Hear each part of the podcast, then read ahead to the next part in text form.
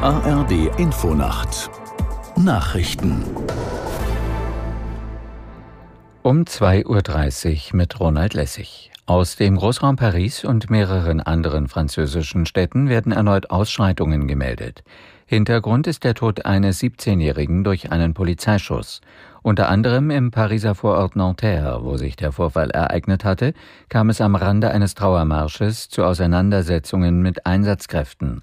Auch in anderen Städten wie Marseille oder Bordeaux gerieten Protestierende und Polizisten die dritte Nacht in Folge aneinander.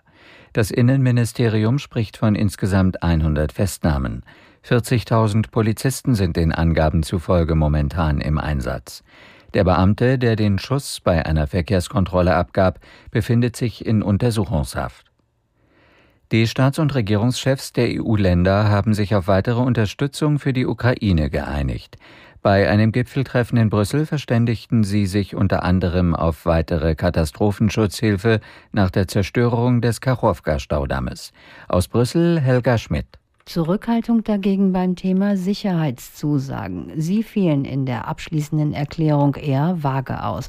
Man will die Ukraine langfristig und über den Krieg hinaus militärisch unterstützen, Soldaten ausbilden und finanziellen Beistand leisten. Also im Grunde das verlängern, was jetzt auch schon geschieht. Der ukrainische Präsident Zelensky hatte mehr von den Europäern gefordert, zum Beispiel einen konkreten Zeitplan für die Aufnahme in die NATO. Die Inflationsrate in Deutschland ist im Juni nach drei Monaten Rückgang in Folge wieder gestiegen. Nach einer Schätzung des Statistischen Bundesamtes kosteten Waren und Dienstleistungen durchschnittlich 6,4 Prozent mehr als ein Jahr zuvor. Im Mai hatte die Inflationsrate noch bei 6,1 Prozent gelegen. Für die zweite Jahreshälfte rechnen die meisten Analysten mit einer Entspannung bei den Preisen. Bei der Deutschen Bahn wird es vorerst keine weiteren Warnstreiks geben. Im Tarifkonflikt wollen Konzern und Gewerkschaft unter Vermittlung von außen versuchen, eine Lösung zu finden. Aus der Nachrichtenredaktion Torben Müller. Fahrgäste können aufatmen. Eigentlich wollte der Vorstand der Gewerkschaft EVG über den nächsten Arbeitskampf entscheiden. Doch diese Pläne seien nun erst einmal abgesagt, hieß es von Seiten der EVG.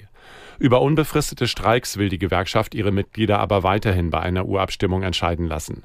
Ob also doch bald ein solcher Ausstand kommen könnte, hängt vom Ausgang des angestrebten Schlichtungsverfahrens ab. Die Urabstimmung wäre ein Votum über das Ergebnis der Schlichtung. Das Wetter in Deutschland. Vielerorts Regen, teils mit Blitz und Donner, von Nordwesten her später Wetterberuhigung 18 bis 12 Grad. Am Tage weiterhin häufig Schauer und Gewitter bei 17 bis 25 Grad.